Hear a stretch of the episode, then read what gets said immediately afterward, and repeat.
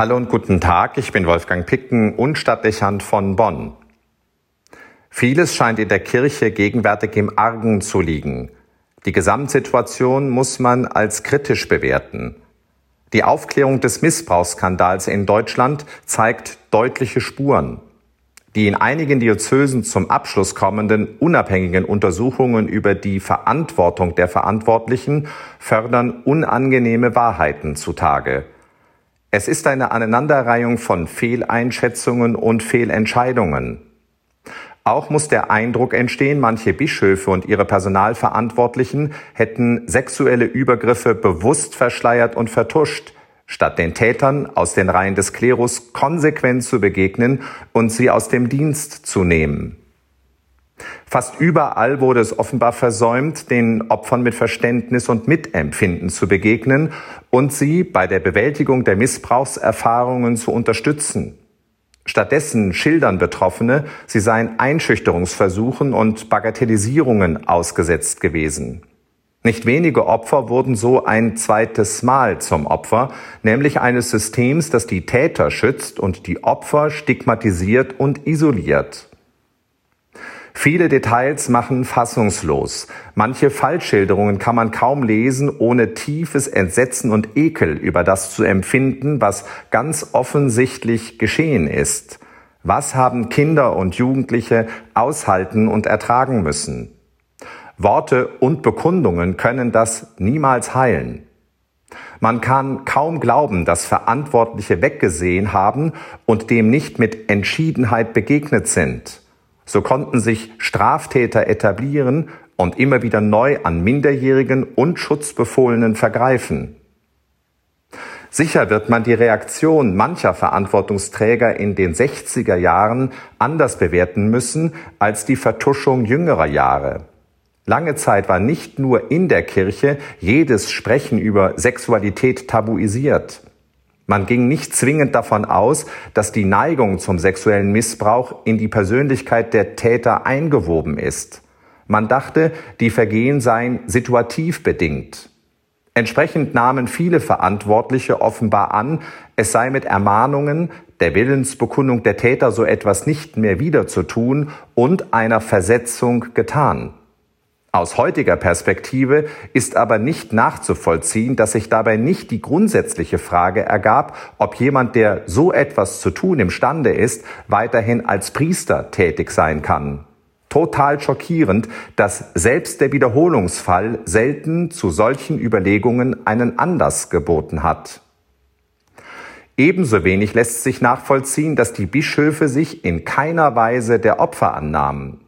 Wie kann eine Institution, die sich zur Seelsorge besonders an den Verletzten und Geschundenen berufen fühlt, an der Not ausgerechnet dieser Opfer vorübergehen, die im Raum der Kirche so schrecklich misshandelt wurden?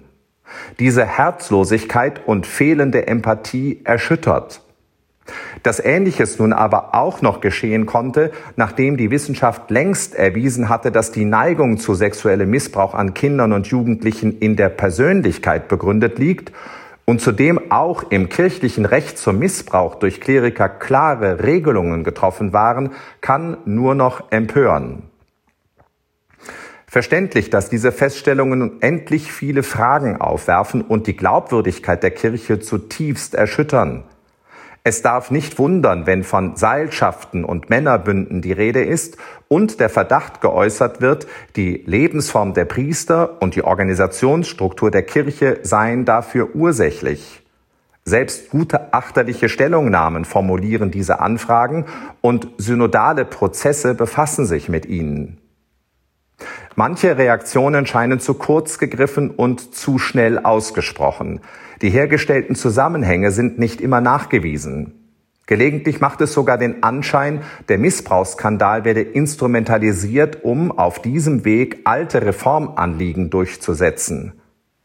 Auch mag man darauf hinweisen, dass das Phänomen des sexuellen Missbrauchs zu Unrecht nahezu ausschließlich mit der katholischen Kirche in Verbindung gebracht werde. Die jüngsten Missbrauchsmeldungen in Nordrhein-Westfalen oder der aufgedeckte Kinderpornografiering im Bergischen Land mit 30.000 Beteiligten Nicht zuletzt aber auch Untersuchungen über Missbrauch in Familien, in Vereinen und Bildungseinrichtungen machen offenkundig, dass wir es mit einem Problem zu tun haben, das überall in der Gesellschaft erschreckend präsent ist. Es ist nicht einmal nachgewiesen, dass Missbrauch in der Kirche häufiger vorkommt als an anderen Orten. Aber eine solche Argumentation muss zum gegenwärtigen Zeitpunkt wie eine Verteidigungsstrategie erscheinen und auf die Opfer wie eine zusätzliche Verletzung wirken.